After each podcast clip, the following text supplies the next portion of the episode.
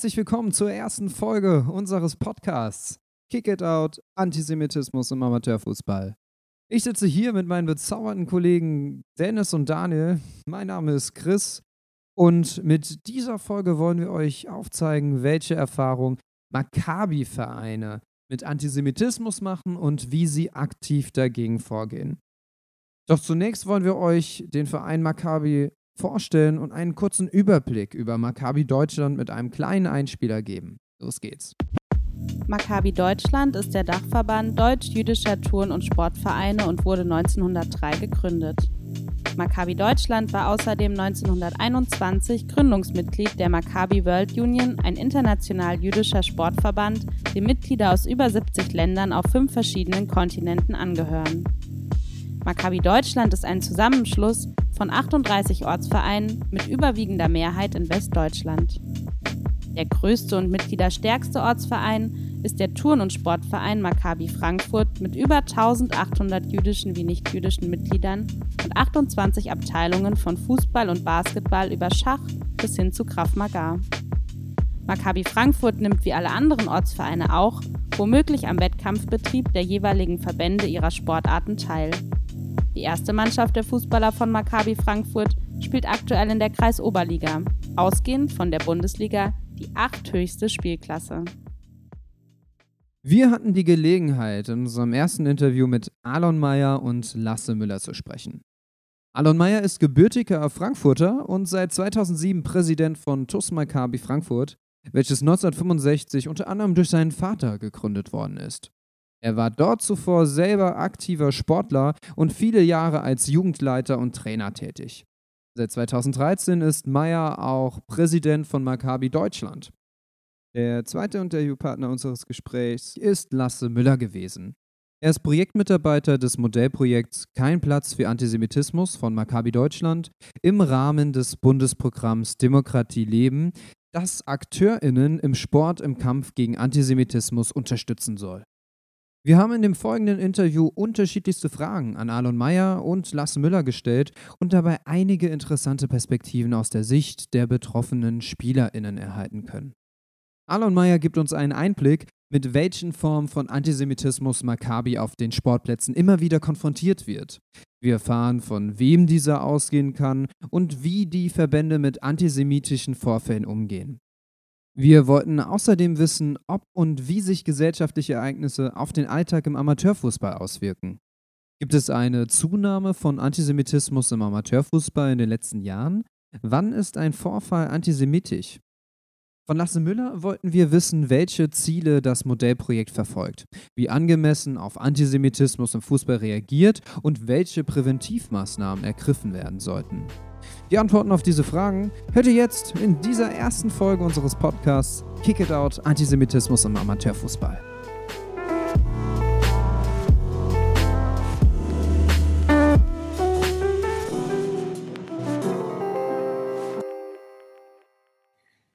Ja, herzlich willkommen an Alon Meyer und Lasse Müller von TUS Maccabi Frankfurt hier bei unserem Podcast und vielen herzlichen Dank für die Bereitschaft, sich hier mit uns virtuell zusammenzusetzen.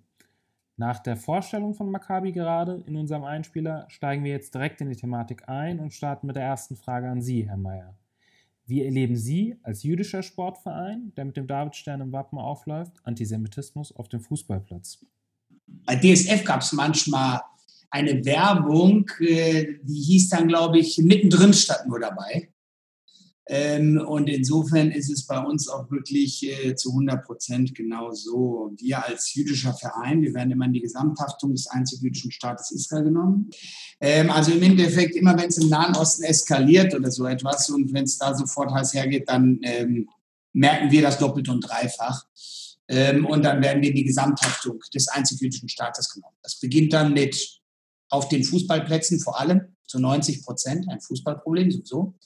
Ähm, vor allem da in den unterklassigen äh, Ligen und im A, B und C-Jugendbereich, wobei C ein bisschen weniger, A, B-Jugendbereich, das heißt Kinder und Jugendliche ab 16 bis hin zum Erwachsenenbereich, dort in unteren Klassen, beginnt es mit Schmähungen. So erleben wir den gelebten Antisemitismus vor Ort.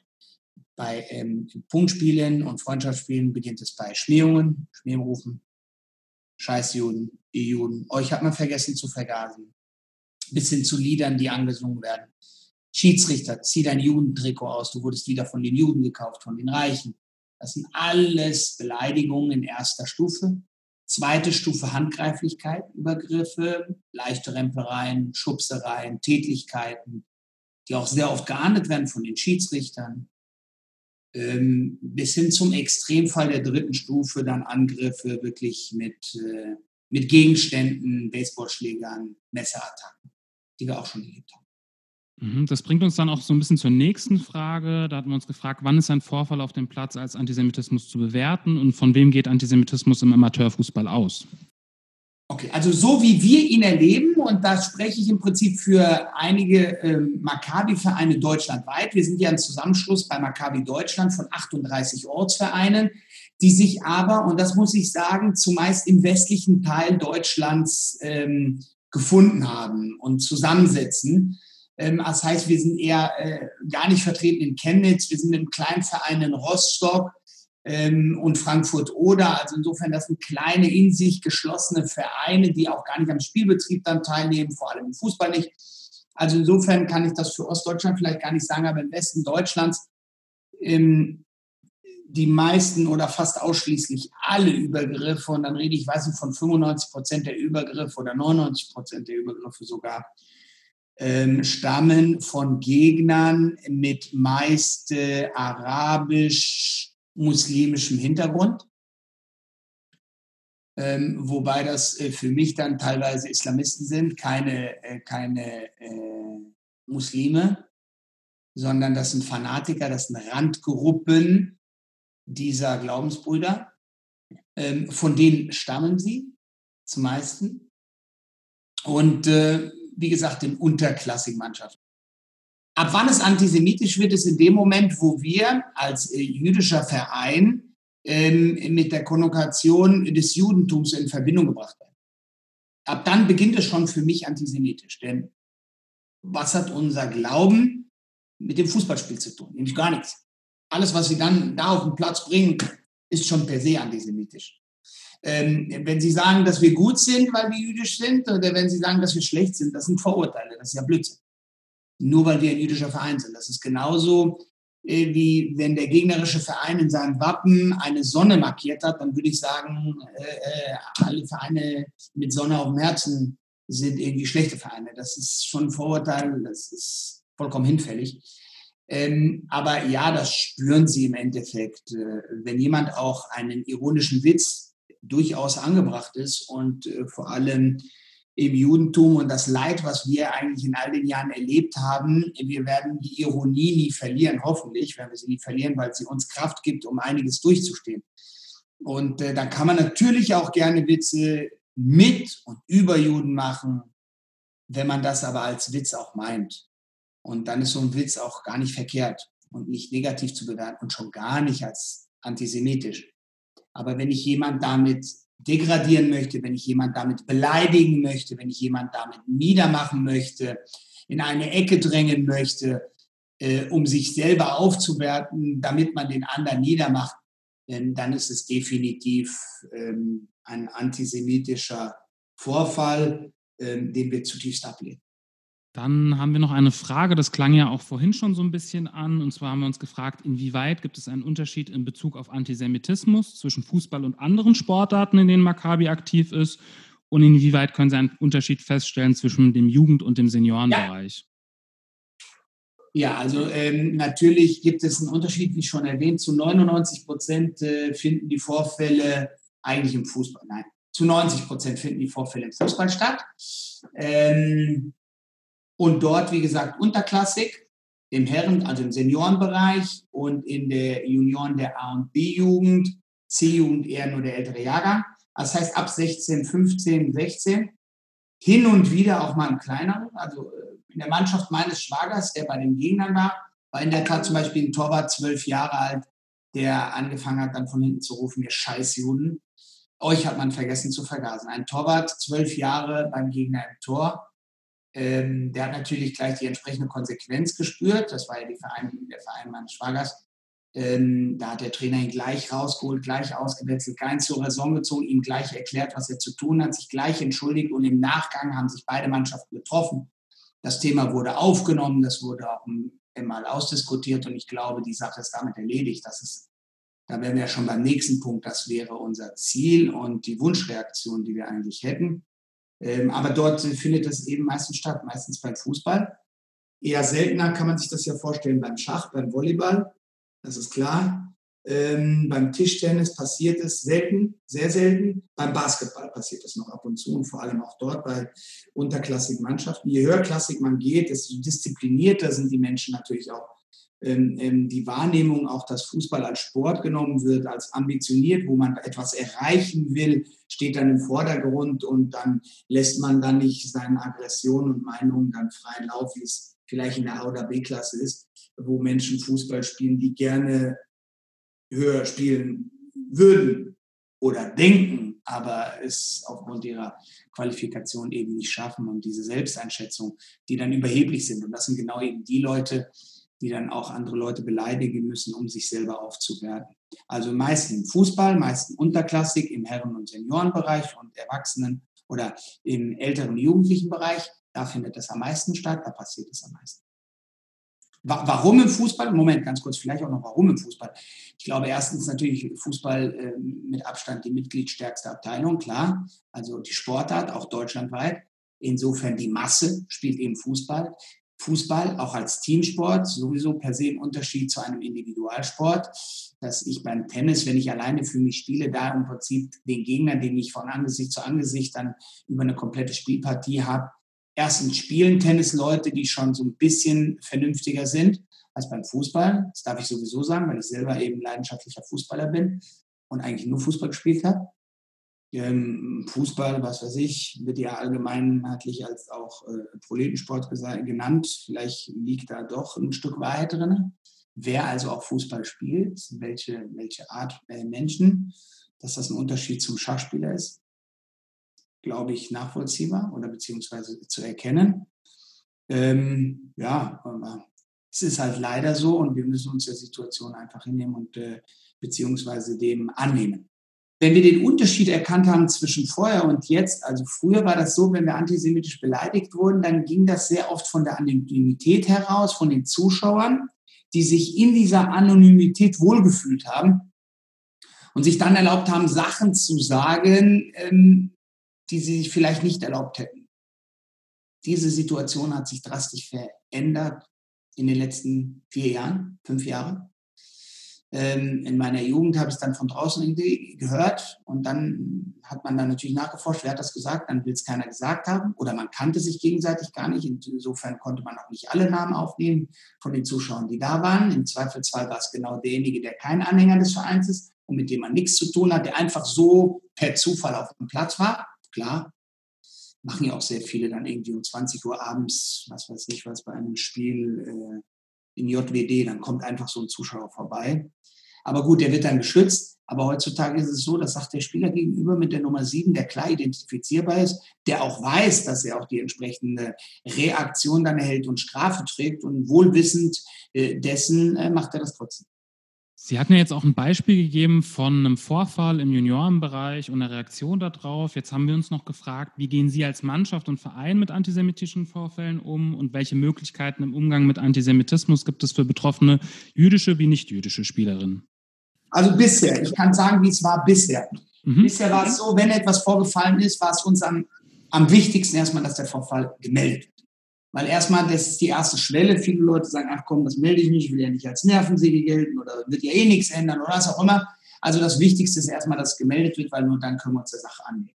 Wenn es dann gemeldet ist, war es so, dass wir natürlich dann ähm, auf den Verein zugegangen sind und erstmal versucht haben, in einem bilateralen Gespräch, Kontakt, Austausch, das Problem in beiderseitigem Interesse zu lösen. Das kann dahingehend geschehen, dass sich beide Mannschaften am besten treffen oder wir zu denen zu Besuch kommen, die zu uns zu Besuch kommen. Man unterhält sich, was da vorgefallen ist, was falsch war und wie es besser gehen muss und versucht dann den einen oder anderen, der einen dummen Spruch ge gesagt hat, zu überzeugen, dass es nicht richtig ist und im besten Fall die ganze Mannschaft dann als Botschafter des Guten zu gewinnen. Das ist der Optimalfall. Die Realität sagt, äh, ist aber so, dass meistens der Gegner den Spieler noch in Schutz nimmt, sich seiner Schuld gar nicht bewusst ist oder die Sache nicht ernst genug nimmt. Wenn wir das dann erkennen, dass der Gegner dann im Prinzip erstmal äh, das Ganze verneint oder sagt, da war gar nichts gewesen, dann kommt ein Rechtsausschuss ähm, und dann werden Beweise auf den Tisch gelegt und meistens wird dann spätestens offensichtlich, dass der Spieler wirklich klar erkennbar äh, wurde von fünf unserer Spieler, die im Prinzip ihn klar deuten können, weil er eine Woche zuvor schon vorfällig und auffällig war und dann extra zum nächsten Spiel gekommen ist, um von draußen Stunk zu machen und Ärger zu bereiten. Und dann und das ist das Entscheidende. Dann wir aber vor dem Rechtsausschuss, und nochmal, wir reden hier von der Kreisliga A, das sind Leute aber in einem Rechtsausschuss, die gar keine Ahnung davon haben, wie das ehrenamtlich machen, denen kann man auch keinen Vorwurf machen, gar nicht wissen, wie sie mit der Situation umgehen, die uns dann fragen, so Herr Mayer, was sollen wir jetzt machen? Sollen wir jetzt den Spieler sperren für drei Monate, vier Monate, sechs Monate? Und das gerade kontraproduktiv wäre, weil dieser Mann oder dieser Spieler oder Spielerin ja im Prinzip nur noch einen größeren Hass gegen uns hätte noch größer gegen Maccabi. Ja, also es ist nicht so, dass dann ähm, die scheiß Juden irgendwie seine Cousins, Glaubensbrüder, was weiß ich, im Nahen Osten gelünscht haben, terrorisiert haben, besetzt haben, was auch immer, sondern äh, wegen den Juden hier in Deutschland darf er jetzt auch gar keinen Fußball mehr spielen. Dann sind wir doppelt und dreifach dran schuld. Und das ist ja nicht das, was wir erreichen wollen. Und insofern ähm, haben wir vor einigen äh, Monaten, Mitte letzten Jahres, die Aktion gestartet, dass wir versuchen, den Gegner dazu verpflichten, Sensibilisierungsmaßnahmen zu tätigen. So zum Beispiel mit der Anne-Frank-Bildungsstätte gemeinsam beide Mannschaften zwei Stunden lang ein Projekt zu äh, besuchen. Das heißt, der Gegner wurde dazu in Anführungsstrichen verpflichtet. Wir haben freiwillig da teilgenommen, um den Gegner zu zeigen, dass es uns ja auch wichtig ist. Dann haben wir, sind wir erstmal miteinander warm geworden. Die wurden ein bisschen über unsere Geschichte, über die deutsche Geschichte aufgeklärt, ähm, sodass wir da eine gewisse Sensibilisierung für das Thema beim Gegner erreicht haben. Ich glaube, dass das sehr gut war, dass das der richtige Weg war.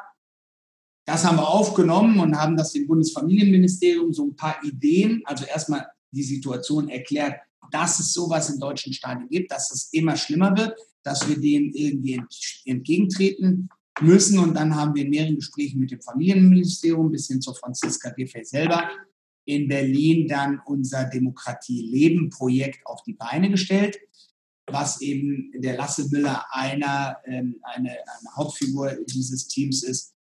Die nächste Frage, eine, die da wäre, die wir uns gestellt haben. Wie reagieren Schiedsrichter und SchiedsrichterInnen und der Hessische Fußballverband auf antisemitische Vorfälle?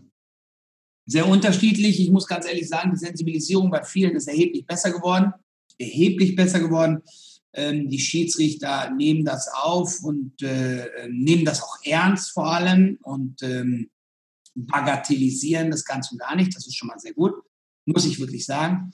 Ähm, auch der Hessische Fußballverband, ich glaube, so gefühlt seit ein, zwei Jahren ist da ein Umdenken vorhanden. Ähm, sie nehmen es ernst, sie könnten es noch ernster nehmen. The sky is the limit, sagt man immer so schön. Also da ist noch Luft nach oben, aber auf jeden Fall ist die Tendenz die richtige, ja. Und dann hatten wir uns weiterführend gefragt, welche Formen von Antisemitismus werden im Amateurfußball sichtbar? Das kriegen Sie mit den Zuschauern in Bundesliga-Vereinen, kriegen Sie das mit.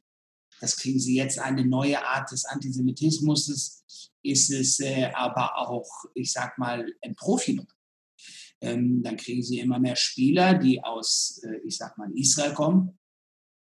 Ähm, israelische teilweise sehr gute jüdische, aber auch nicht jüdische Spieler, wie zum Beispiel bei Red Bull Salzburg oder wie Tess Anheim, dann Mori, ähm, der ähm, bei Vitesse Arnheim gespielt hat, Vitesse Arnheim im Winter in den Nahen Osten auf dem Trainingslager gefahren ist, der Spieler keine Einreisegenehmigung erhalten hat ähm, und der Spieler dann wirklich zu Hause geblieben ist. Und die ganze Mannschaft ohne den Spieler auf ein Trainingslager gefahren ist, weil er keine Einreisegenehmigung hat und ähm, er dann ausgeschlossen war.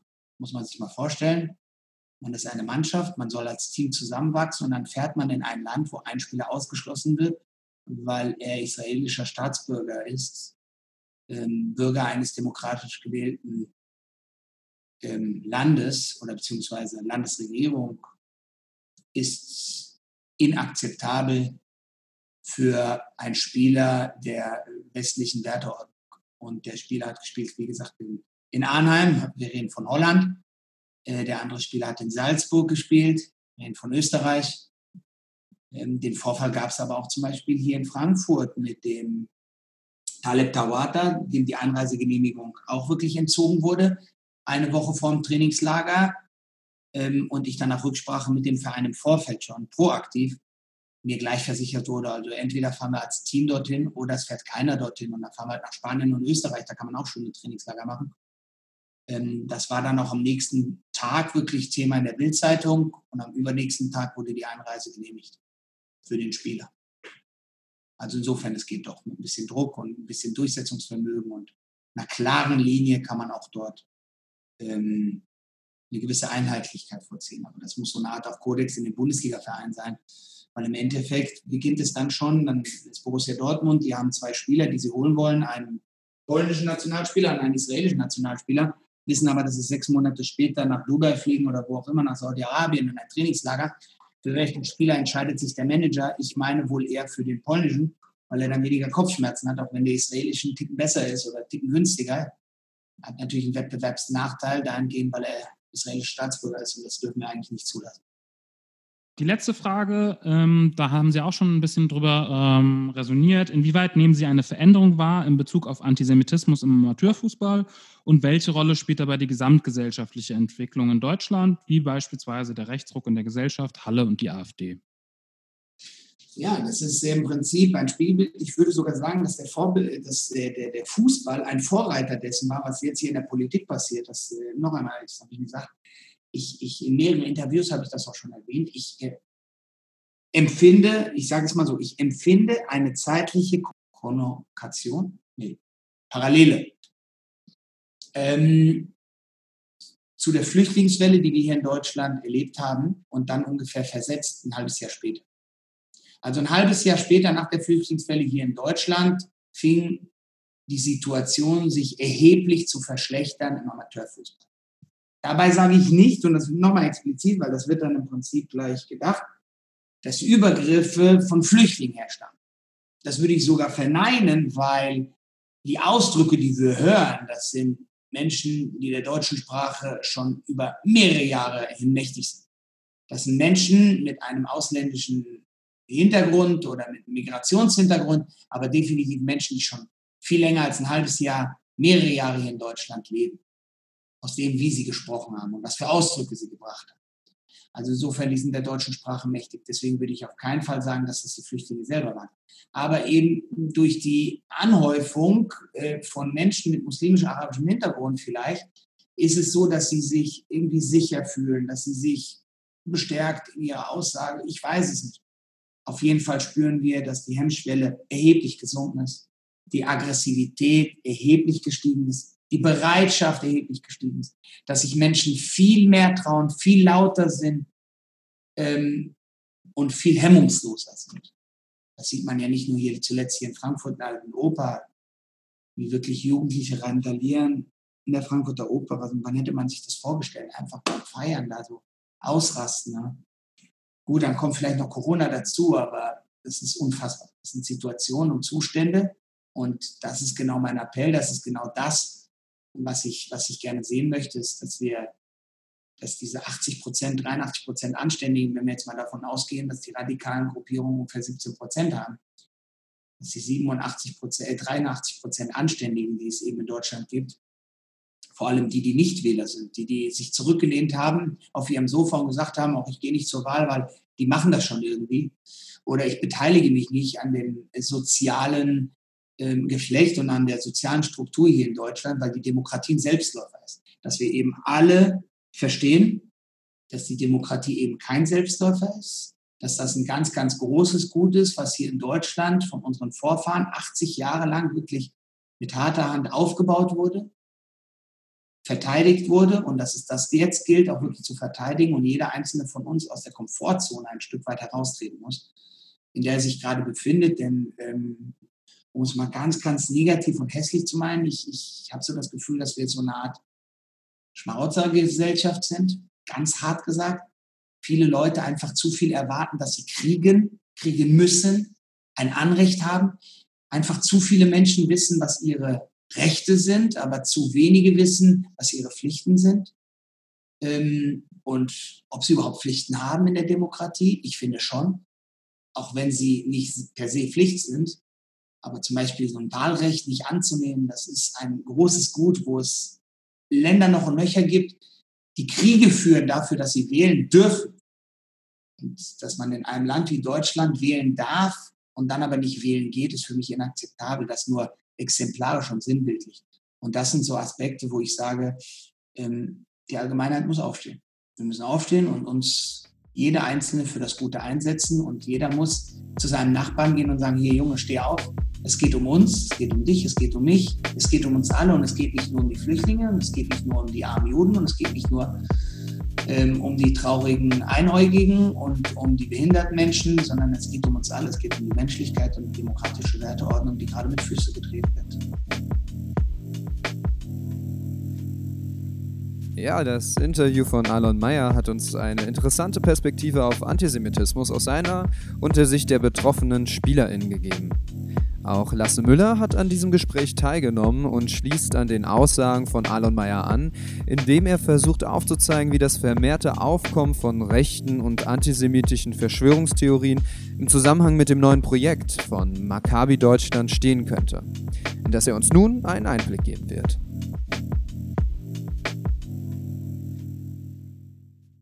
Ähm, und zwar, also es ist schon so, dass wir gerade das ganze Thema rechte Verschwörungstheorien, antisemitische Verschwörungstheorien natürlich extrem mit Sorge beobachten. Ähm, Alon hatte das ja schon ein bisschen skizziert. Der Fußball ist immer so ein bisschen entweder ein Indikator oder ein Brennglas dafür, wie sich die Gesellschaft insgesamt entwickelt.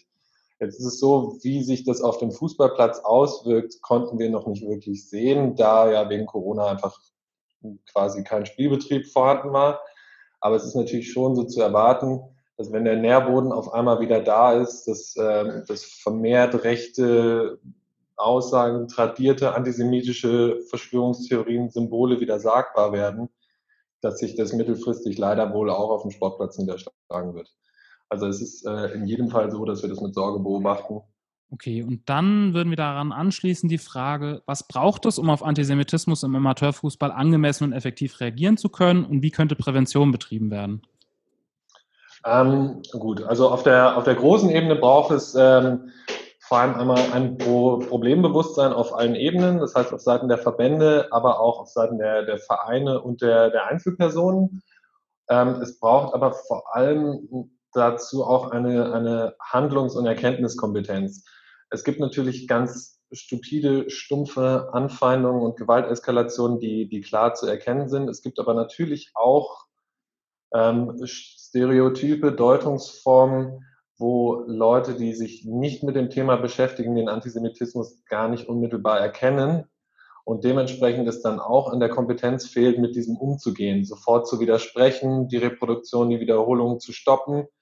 Ähm, da muss man eben einfach ansetzen. Es gibt schon Strukturen im Sport, die im Prinzip geeignet sind, damit umzugehen. Also es ist äh, jeder Verband, auch wenn es föderal organisiert ist und sich ein bisschen unterscheidet, aber in den Satzungen und in den Stadionordnungen, da, ähm, die, die ja auch für den Amateurfußball gelten, da gibt es schon Möglichkeiten, das effektiv zu sanktionieren, Personen zu bestimmen, die, ähm, die einfach aufpassen. Ähm, es fehlt aber, wie gesagt, diesen Personen oftmals erstmal an der, am, am Empowerment, da entschieden entgegentreten zu können und auch teilweise ehrlich, muss man so sagen, an der Kompetenz, das Problem zu erkennen und Antisemitismus zu erkennen. Wenn das natürlich fehlt, ähm, greift alles, was an, an Rahmenstruktur ist, greift daneben einfach gar nicht. Ja, dann der, der Punkt der pädagogischen Strafen, der, der wurde ja auch schon angesprochen. Es gibt eben die Möglichkeit, äh, gegen ein Team oder auch einen Spieler ähm, statt einer beispielsweise 15 Spielesperre nur die Hälfte als Sperre auszusprechen und dann eben die Teilnahme an einer pädagogischen Maßnahme, wie es, ja, das kann man doch, denke ich, so sagen, Leuchtturmprojektartig hier in Frankfurt mit der Bildungsstätte Anne Frank äh, sehr, sehr gut funktioniert hat. Aber auch das müssen eben die Beteiligten wissen. Der Schiedsrichter ähm, muss wissen, dass er nach dem Spiel die Option hat, ähm, wenn er den Spielbericht eingibt, da gibt es einen, einen Button, das ist ja alles digitalisiert, dass er melden kann, dass es besondere, besondere Vorkommnisse gab. Und dann muss er wissen, dass es eben keine Beleidigung gewesen zum Beispiel, sondern eine antisemitische Beleidigung. Und damit eben all diese Möglichkeiten, die das System in der Theorie hat, klicken, müssen die Leute ausreichend geschult sein. Sonst, äh, sonst kommen wir dazu nichts. Okay, ihr seid ja nicht nur betroffen von Antisemitismus, sondern seid da auch aktiv im Kampf gegen Antisemitismus. Und da war die Frage, die sich uns gestellt hat, welche Ziele verfolgt Maccabi Deutschland mit dem Projekt Kein Platz für Antisemitismus und welche Strategien gibt es im Umgang mit Antisemitismus auf dem Sportplatz? Genau, also da, da setze ich bei den Lehrstellen, die ich gerade beschrieben habe, ähm, setze ich natürlich gleich wieder an. Wir wollen eben auf den verschiedenen Ebenen die Akteure und Akteurinnen fit machen, zur, zum Kampf gegen bestehenden Antisemitismus und zur Prävention. Das heißt, wir wollen Schulen empowern, einfach smartere Regelungen finden ähm, auf Verbandsebene und aber auch einfach mit den Zielgruppen Sportler, SportlerInnen selber, mit den TrainerInnen, mit den Funktionären. Ähm, auf diesen Ebenen wollen wir ansetzen. Es ist eben so, es gibt einfach schon, es gibt tolle engagierte Vereine, es gibt auch tolle engagierte Personen in den Verbänden. Ähm, in, in Hessen äh, gibt es da eben schon, schon viel Gutes, was da getan wird beim Landessportbund, beim Hessischen Fußballverband. Es gibt von Vereinsseite zum Beispiel den FC Ente Bagdad in Mainz oder die Aleviten Paderborn, die, äh, die tolle Leuchtturmprojekte gestartet haben. Ähm, es braucht aber eben einfach noch so einen, so einen größeren Überbau, der, der auf allen Ebenen ansetzt und Konzepte entwickelt. Und das wollen wir eben sein. Und wir setzen da mit verschiedenen ähm, verschiedenen Methoden und Maßnahmen an. Also, ähm, ich, ich zähle mal beispielhaft ein paar auf. Wir wollen zum Beispiel die Strahlkraft des Profifußballs nutzen, indem wir Bildungsprojekte im Dreieck von Maccabi Ortsvereinen, Schulen und Profiklubs durchführen werden, ähm, zum Beispiel in Form einer Projektwoche mit einem abschließenden Fußballturnier oder Stadionbesuch, dass wir eben einfach diesen, diesen potenziellen Multiplikatoreffekt des Profifußballs nutzen. Ähm, wir wollen Schul Schulungen anbieten für Funktionäre und Funktionärinnen, für Schiedsrichterinnen. Und ähm, wir wollen, wir entwickeln aktuell eine pädagogische Trainingseinheit. Das ist eben eine Kombination aus, ähm, aus fußballdidaktischen Übungen, wie zum Beispiel einfach einem, einem konzeptuierten Ausdauertraining von 90 Minuten in Verbindung mit der Vermittlung von pädagogischen Inhalten. Idee dahinter ist, ähm, wenn man natürlich ganz ehrlich ist, Antisemitismus ist erstmal kein attraktives Thema, wenn man von an Vereine herantritt, mit dem sie sich sofort beschäftigen wollen. So ehrlich muss man sein. Ähm, wenn man aber da eben diesen Kniff geht und sagt, ähm, wir machen ein Training für euch, wo ihr quasi keine, keine sportliche Zeit verliert, sondern es ist, es ist eben trotzdem einfach fordernd und wir vermitteln da pädagogische Inhalte, dann kann man da eben vielleicht leicht dabei eindocken, die das nicht so auf dem Schirm haben. Klar, wir sind das muss man so sagen. Wir sind super vernetzt mit den, mit den Maccabi-Vereinen. Wir haben gute Beziehungen zu vielen anderen Vereinen. Wir wollen aber ja vor allem die erreichen, die wir als problematisch erachten. Ähm, es, bringt, es bringt immer nur bedingt was, die, die ohnehin schon engagierten Vereine auf den, auf den Radar zu haben. Aktuell bereiten wir ähm, in unseren Maccabi-Ortsvereinen eine Online-Befragung vor, um zunächst mal eine Bestandsaufnahme zu machen, wie genau die Wahrnehmung von Antisemitismus im Sport ist oder im, im Maccabi-Sportalltag. Denn ähm, wir haben viele, leider, leider eben sehr, sehr viele Einzelfallgeschichten, ähm, auch in absoluter regelmäßiger Häufung. Wir haben aber, das gibt es eben einfach noch nicht in dem Maßstab, eine, eine deutschlandweite Bandbreite, die man irgendwie quantifizieren kann und wo man, wo man was ableiten kann. Was dann natürlich auch wiederum einfach ein, ein politisches Mittel ist, um, um den Verbänden deutlich zu machen, so sieht die Lage aus, ähm, es muss was passieren. Deswegen das ähm, noch eine ganz wichtige Grundlage für unsere Arbeit in den kommenden vier Jahren, dass wir, ähm, dass wir da erstmal eine Ausgangsbasis haben, von der wir sprechen können.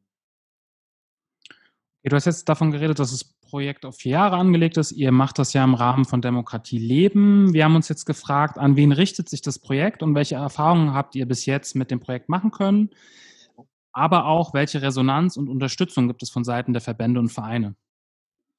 Ähm, also wir wollen so ein bisschen die Schnittstelle binden zwischen den ähm, Sportinstitutionen auf der einen Seite und den vielen tollen Institutionen der antisemitismuskritischen Bildungsarbeit, die es eben auch schon gibt. Davon sind ja auch zahlreiche, zum Beispiel bei Demokratie Leben. ähm, wie Projekte vom Zentralrat der Juden, von der Amadeo Antonio Stiftung, um nur zwei zu nennen. Ähm, das sind eben tolle Institutionen, die es schon immer gibt. Auch die Bildungsstätte Anne Frank hier in Frankfurt hat ja auch das Thema Fußball schon seit ein paar Jahren auf dem Schirm.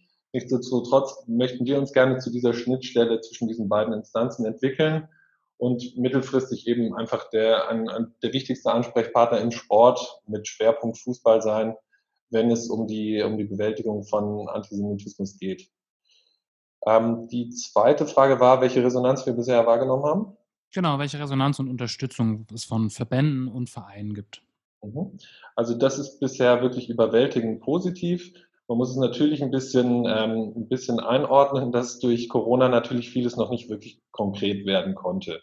Ähm, gerade wenn es dann wirklich um, um Kooperationen und Maßnahmen geht, man muss dann natürlich die, äh, tatsächlich die Realität abwarten, die hoffentlich einfach äh, 2021 ansteht.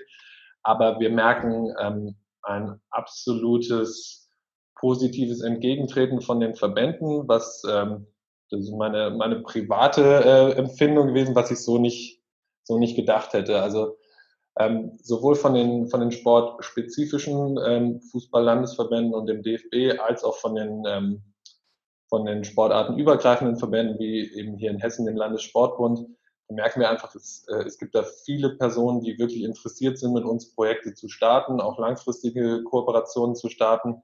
Und das war bisher eine, eine wirklich eine so positive Resonanz, wie wir sie uns nicht vorgestellt haben. Wir haben ähm, vorher schon ein bisschen Sorge gehabt, dass es eben sehr verkrustete Strukturen sind, ähm, die erstmal kein, kein großes Interesse an uns als neuem Player, sage ich mal, haben. Ähm, bleibt, wie gesagt, abzuwarten, wie es dann, wie es dann wirklich aussieht, aber bisher kann ich das nur als sehr, sehr positiv schildern. Wir wollen, wir wollen die Akteure so empowern, dass sie in den Situationen einfach klar eingreifen, einschreiten, ohne sich äh, gegebenenfalls in Gefahr zu begeben, aber eben einfach, dass es, dass es sofort zu Widerspruch kommt bei einer antisemitischen Handlung, ähm, dass Solidarität mit den Betroffenen gezeigt wird, dass eben wirklich klar gemacht wird, das, das wird nicht geduldet, wir müssen das stoppen, damit es nicht noch weiter salonfähig wird. Und ähm, da bedarf es eben man spricht ja gerne von Sensibilisierung, aber es muss eben noch einen Schritt weitergehen. Die, äh, die entscheidenden Personen müssen sich, müssen eben einfach schon vorher ihre Handlungsoptionen kennen, damit sie in dem Moment angemessen reagieren können. Und wie gesagt, ganz, ganz plakativ beginnt es damit zu erkennen, was ist Antisemitismus. Das kann ich nicht oft genug wiederholen. Es gibt, wie gesagt, die ganz klaren, stumpfen Beleidigungen und tätlichen Angriffe, keine Frage, aber es gibt eine eine Menge, wo man in einer, in einer vermeintlichen Überheblichkeit dazu neigt zu denken, ich erkenne das und ich kann, ähm, ich kann in der Situation angemessen reagieren und das mit Argumenten lösen. Da überschätzen sich aber einfach viele Personen und sind dann eben doch nicht so darauf vorbereitet, wie sie es, vermeintlich denken. Ja, kann ich nur noch mal wiederholen, der, ähm, der Sport hat da eine besondere Verantwortung.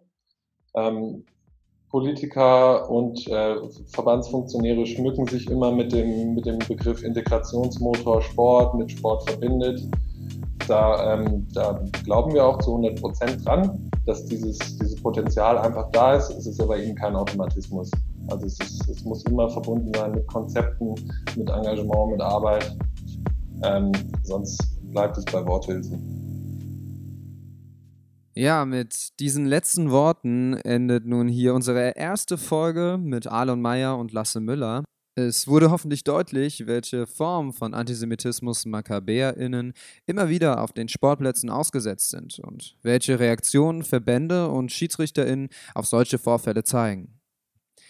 Außerdem hat uns Lasse Müller Möglichkeiten aufgezeigt, wie angemessen auf Antisemitismus im Fußball reagiert und welche Präventivmaßnahmen ergriffen werden sollten indem er uns einen Einblick gegeben hat in das neue Modellprojekt Kein Platz für Antisemitismus, welches eben im Rahmen des Bundesprogramms Demokratie leben entstanden ist. Wir empfehlen euch natürlich auch in unsere anderen Podcast-Folgen reinzuhören. So erzählt uns Alexander Feuerherd, welche Rolle SchiedsrichterInnen bei antisemitischen Vorfällen einnehmen. Von Florian Schubert erfahren wir, wie gesamtgesellschaftlich auf Antisemitismus geschaut werden muss. Und Celine Wendegas erklärt uns, wie pädagogische Arbeit im Umgang mit Antisemitismus im Fußball aussehen kann und wo diese ihre Grenzen hat. Wir haben uns am Ende aller Gespräche nochmal zusammengesetzt und uns die Zeit genommen, über die Aussagen und Meinungen der Expertinnen zu diskutieren.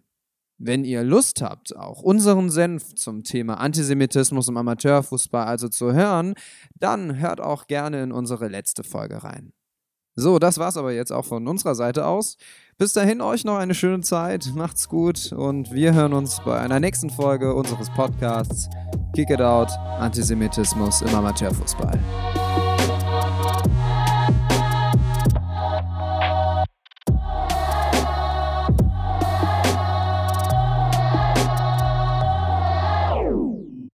Der Podcast Kick It Out Antisemitismus im Amateurfußball ist ein Studierendenprojekt der University of Applied Sciences Frankfurt.